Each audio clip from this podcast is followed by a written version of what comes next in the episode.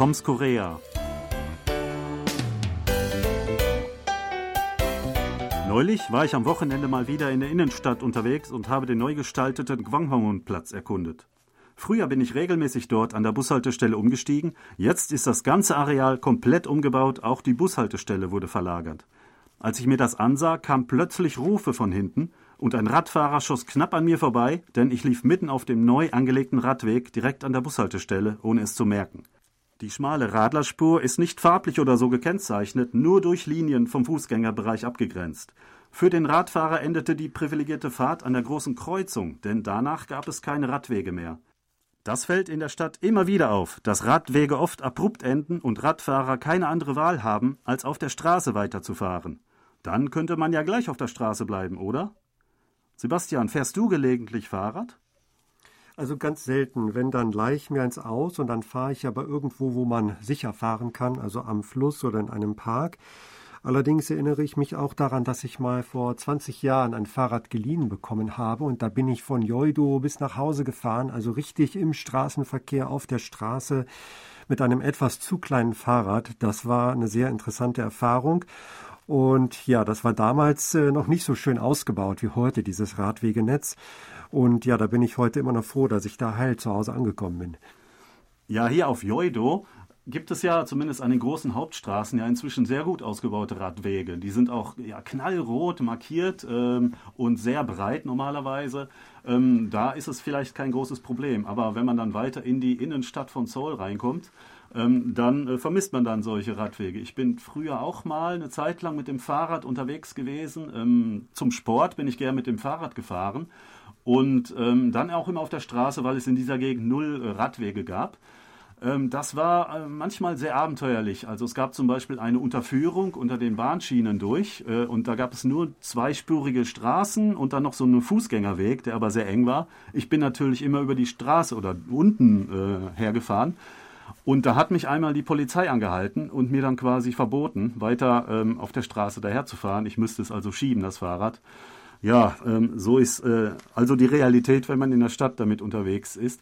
Aber gut, inzwischen gibt es auch viel mehr Radwege überall, aber eben nicht durchgehend, nicht so systematisch. Also wie du schon gesagt hast, die meisten Radwege sind doch zum Beispiel am Fluss, am Hangang oder an den anderen Nebenflüssen da gibt es hunderte von Kilometern von sehr gut ausgebauten Radstrecken, ähm, wo ja auch, die auch sehr viel benutzt werden, ähm, wo sehr viele Leute tagsüber, sogar nachts auch unterwegs sind.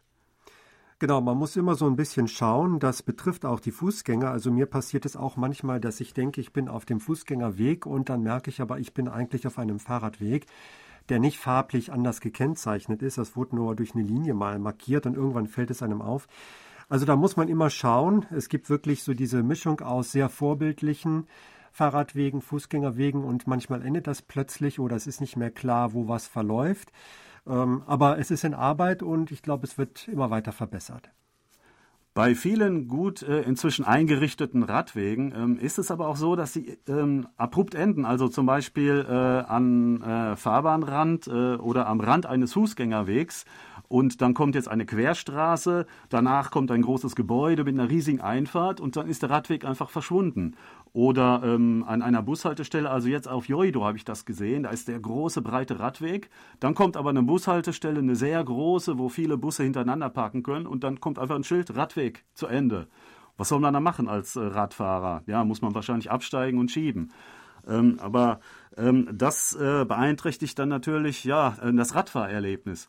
Ähm, von daher ähm, steigen wohl viele aufs Rad, wenn sie ähm, nicht zur Arbeit oder, oder zur Schule, zur Uni oder was müssen, sondern tatsächlich erst, wenn sie Feierabend haben in der Freizeit. Ähm, und im Notfall wird das mal ähm, geschoben, über eine Kreuzung geschoben, das Fahrrad, bis man dann wirklich in dem Bereich ist, wo man äh, grenzenlos fahren kann. Also zum Beispiel die, den Flüssen entlang. Die sind ja ähm, infrastrukturell äh, wohl sehr gut dafür äh, eingerichtet. Ähm, du bist ja mal da entlang gefahren, oder? Ja, das ist aber dann mehr wirklich äh, Freizeitgestaltung. Äh, man fährt da einfach gemütlich am Fluss entlang, kann so ein bisschen die Landschaft genießen und ein bisschen Sport machen. Da geht es nicht darum, das Fahrrad als Fortbewegungsmittel zu nutzen, um von A nach B zu kommen.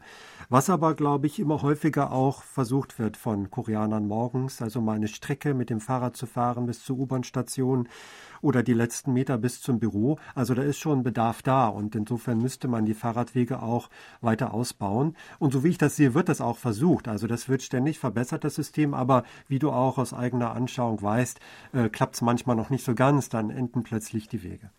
Äh, ja, es gibt ja auch jetzt dieses ähm, äh, Mietradsystem von der Stadt Seoul, also Tarengi heißt das, glaube ich. Äh, überall kann man das finden, besonders zum Beispiel auch an U-Bahn-Stationen. Da ist ja auch die theoretische Idee, dass die Leute von da dann den, die letzten Meter bis zur Arbeit zum Beispiel fahren, ähm, um ja den Stadtverkehr insgesamt zu entlasten.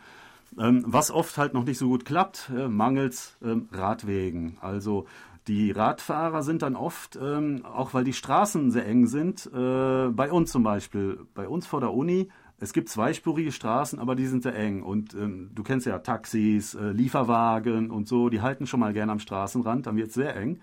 Und da ist es dann natürlich auch nicht ungefährlich für Radfahrer. Und als Radfahrer weicht man dann oftmals auf den Gehweg äh, aus und dann wird es auch wieder nicht ungefährlich für die Fußgänger. Genau, also da besteht noch Verbesserungsbedarf. Auf der anderen Seite, wenn wir das vergleichen mit vor zehn Jahren oder 15 Jahren, hat sich wirklich einiges getan. Damals hätte ich mich vielleicht wirklich nicht so ohne weiteres getraut, mit dem Fahrrad längere Strecken äh, zu fahren und mich auch nicht in die Nähe von großen Straßen so gerne begeben. Das, das geht heute schon. Nur muss man eben immer ein bisschen schauen, wo jetzt genau der Radweg verläuft.